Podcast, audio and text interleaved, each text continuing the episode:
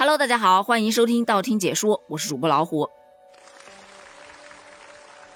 六幺八马上就要来了，各大平台可以说是到处都在抢资源，特别是在这个时候啊，那个 Oh my God，买它买它的主播和把《甄嬛传》演到了大结局的罗老师都淡出了大家视线之后啊，他们的大批粉丝就开始分流了，流到哪儿了呢？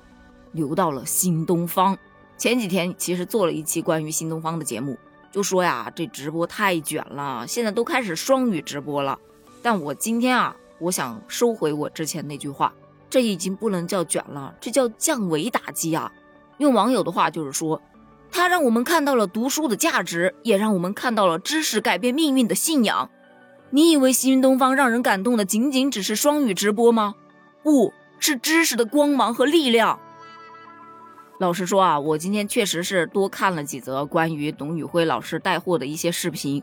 我这个人本来泪点就比较低啊，看完了之后真的哭得稀里哗啦的，一边很佩服，真的出口成章，绝对是有一些文化，不对，应该说有很多文化在身上的。同时他还很有共鸣感，很有情怀。比方说他在直播间卖玉米，网友就吐槽啊，我就买个玉米，你都给我讲哭了，确实给人讲哭了。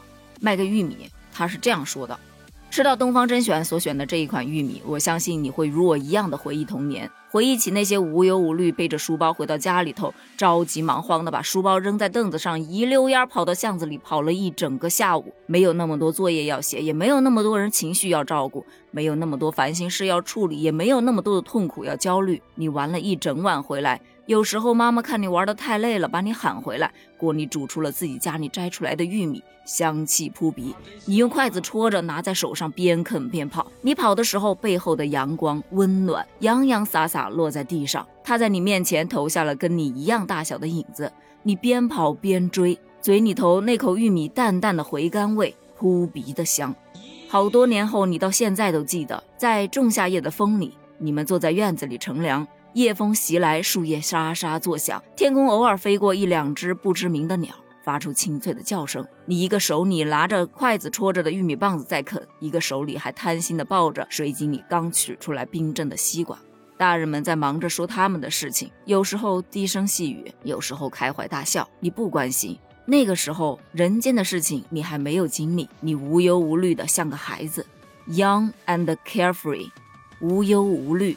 你正年轻，所以如果我们说要找到美食的话，美食的背后一定是情感的链接。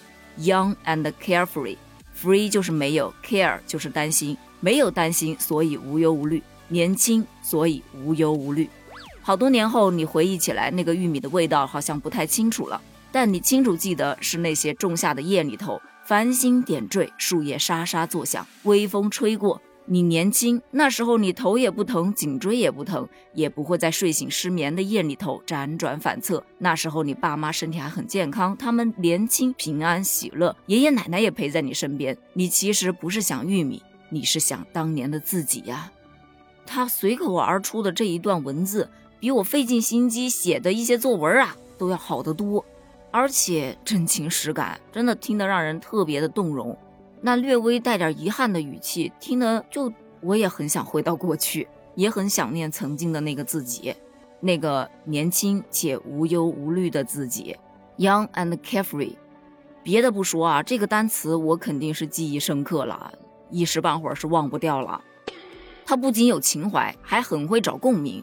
比方说在卖大米的时候，他会说：“你后来吃过很多菜，但是那些菜都没有味道了。”因为每次吃菜的时候，你得回答问题，得迎来送去，得敬酒，得谨小慎微，你吃的不自由。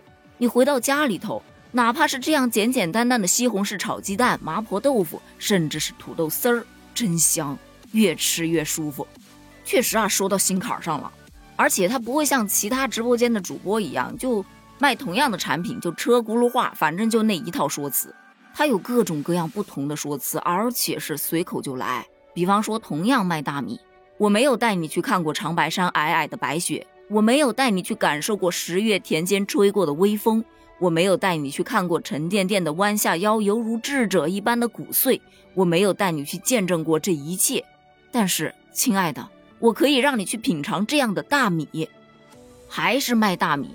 他还可以跟你讲农作物的历史，大概在一万年前，新月湿地就是现在的两河流域和埃及、幼发拉底、底格里斯这里，人类驯化了小麦，还是卖大米。以前我做老师的时候，我会穿白 T 或者西服外套讲课，这样孩子们会觉得我很重视这节课。即使现在我大脑不转其实很久了，你不要让我坐着了，我愿意站在这里，让你知道我在意你。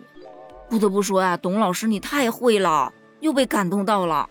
但即便是这样优秀的董老师，在半年前啊，直播间也全部都是骂他的，说他方形脸、小眼睛、长得丑。刚开始他也会觉得难受，但是被骂多了也就好了。他自己所说呀，自己已经学会了自我调节。现在觉得呢，对方说的其实挺真实的，因为毕竟每个人都有着一个正常的审美嘛。所以后来你们都来黑我，不如我自己黑吧。他就经常调侃自己长得像兵马俑，然后还开始推销酷似兵马俑脸型的方锅，哎，一举两得，挺有意思啊！看了新东方的这么多直播之后啊，我发现很难去划分出他到底卖货的占比比较大，还是上课的占比比较大，感觉一半一半吧。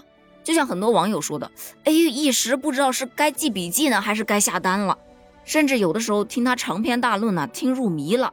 一直到最后，他抛出一句：“哎，一号链接拍一拍啊，大家不要忘记买东西。”大家这才想起来，哦啊，他还在带货。其实我见过最有意思的一个调侃，说的是，他明明可以知识付费，但他还非要给你发点货来。但就像不知道哪一位人士说的，事件一般都会有两面性。有的人在肯定新东方的老师到直播界属于是降维打击，把直播直接提升了几个档次。但同时呢，也有人唏嘘不已。就觉得这个社会的精英都活在夹缝之中，教培人真的很心酸呐。双方的观点其实也都没有什么问题，对吧？还是那句话，角度不同而已。但是人生嘛，还是不断的向前走的，从绝望中寻找希望，人生终将辉煌。希望所有的小伙伴都能 young and carefree 啊！虽然发音可能不是特别标准，但是这个单词我是真的记住了。那么关于新东方的直播，你有什么样的观点呢？欢迎在评论区跟我一起探讨一下哦，咱们评论区见，拜拜。